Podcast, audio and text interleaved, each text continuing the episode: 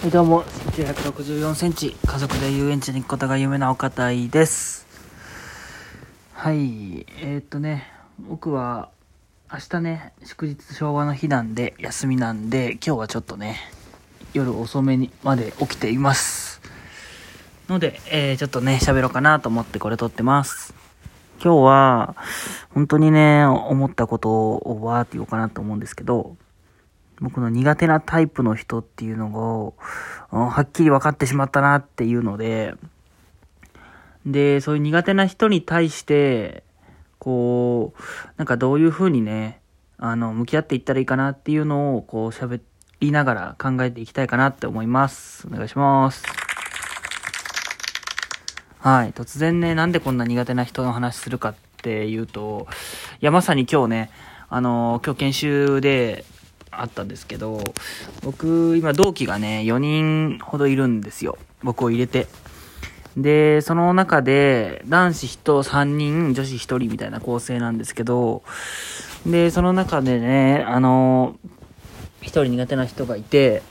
で、まあ、タイプで言うと、なんか、3つね、特徴的な、あの、これ苦手だなって思うタイプがあって、で、それ全部当てはまってるんですよ、その人。どんなタイプかっていうと、まず、物理的に、えー体が大きい。で、えー二つ目が、えーあの、無言。全然喋らない。で、三つ目に、存在感がある。この三つですね。この三つの条件をね、彼女は満たしているんです。あの、まず、僕身長164でちっちゃめなんですよね。で、あの、僕より背高くて170ぐらいある人で、まあ、それはまあまあ、まずいいんですよ。まだ。まあ、大きくてちょっと怖いなって思う時あるんですけど。で、あの、二つ目、無言っていうので、で、あの、なんていうか、今日ね、あの、アイスブレイクを、あの、研修生のみんなで、あの、考えて案を出しましょう、みたいな時間があって、で、4つぐらいのグループに分かれてやりましょうっていうので、偶然僕はそのね、あの、同期の彼女と同じグループになったんですよ。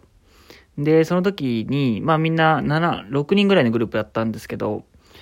まあ、喋る人、喋らない人がいるっていうのはわかるんですよ。多めに喋る、少なめに喋るみたいなのはね。で、でもそれにしても一言もね、喋らずにただいるっていうので、ちょっとね、しかも身長も大きいっていうのもあってね、立ってその話をしてたんですけど、うん、僕はそれ、もうちょっと、うんって思ったんですけど、なおかつ、この三つ目のポイントですね。ポイントというか、三つ目の特徴ですね。あの、存在感があるっていうので、これに関しては正直僕の中でも謎で、なんで存在感があるんだろうって思うんですけど、まあ、なんか、いくつかね、要素はあると思うんですよ。で、その一つが、まあ、まず髪色。僕の研修してるところは結構黒髪の人が多くて、その人は結構茶髪ロングみたいな感じなんですけど、で、割と基本スーツで来てくださいみたいな感じなんですけど、なんかその人はなんていうんですかね、まあ、オフィスカジュアルというか、なんか茶パ、茶色系の、こう、なんていうんですかね、うん、まあ、なんか、かっこいい、ね、ジャケットみたいな着たりしてるんですけど、ちょっとなんかやっぱ、外面っていうんですかね、外見からしても結構、あのーなんか、異彩を放っているというか、うん。まあ、よく言えば目立つし、目立っているんだけれど、けど、何も言わないっていう、なんかそれであえて逆に、あのー存在感がどんどんどんどん増していってるのかなって思います。で、周りの人からも、周りの人とかにも聞くと、あの人結構やっぱ一匹狼感あるよねとか、存在感あるよねっていうので、周りの人からも結構認知されてるなって感じです。その研修会場は30人ぐらいで一部屋なんですけど、うん、なかなかね、そういう人もいるんだなっていう感じなんですけど、で、何が苦手かっていうと、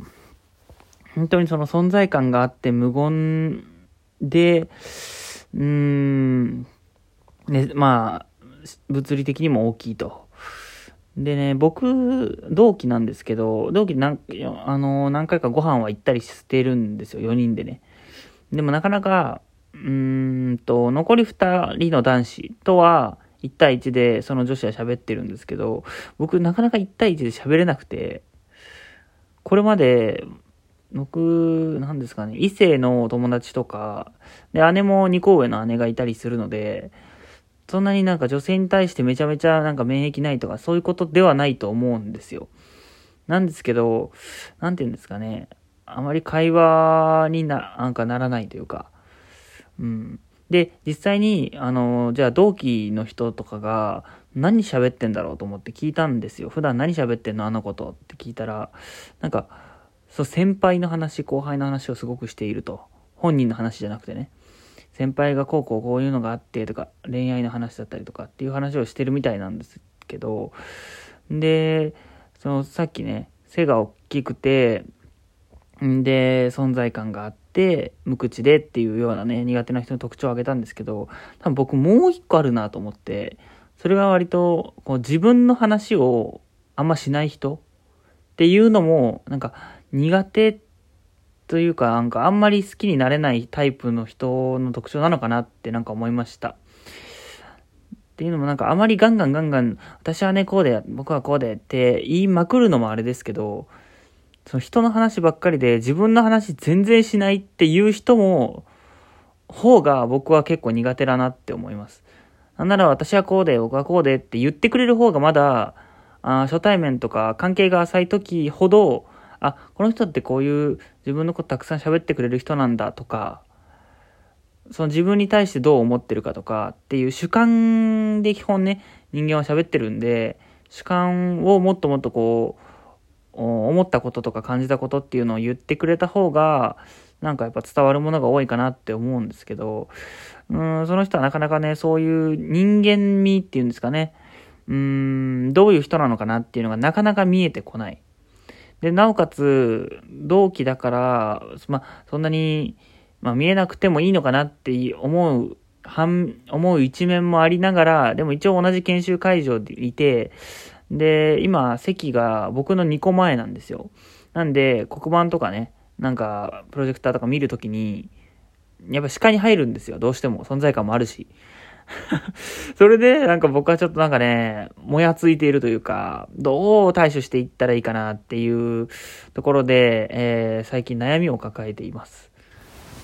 皆さんどうしてますか？そういうなんか自分のこの人苦手だわって分かった上で、でも、うーん、まあ、関わるまではいかないにしろ、同じ空間で仕事をしなければいけないとき。うん僕はまあこの問題にちょっとね、どうしようかなって思ってはいるんですけど、でもまだ多分その彼女のことをよく知らないっていうのが、あの、知らなくて、で、あの、なおかつその、まあ外見的に、とか存在感とか無口とかいうので、ちょっと苦手意識をね、勝手に持っちゃってるっていうのが、まあ、僕自身もね、ちょまだまだ悪い、悪いというかね、なんか判断するには早いかなって思うんですけど、なかなか一回そう思っちゃうと、こっちからガンガン話しかけに行くっていうのもなんか行きづらいじゃないですか。だからね、こう、どう、どう、こう、なんかね、していくのがいいか。もっとガンガン話して、なんか距離を詰めていくのがいいのか、うーん、じゃなくてもうバッサリ切っちゃって、あっちから喋りかけてくるならまあ、最低限会話するけどぐらいにしておくのか。うん、結構難しいとこに来てます。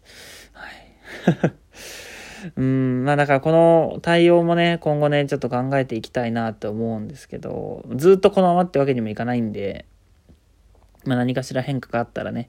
こう、逐一報告していけたらなと思います。ということで、シャープ1、苦手な人でした。最後まで聞いていただいてありがとうございます。じゃあまた次回の更新をお楽しみに。さようなら。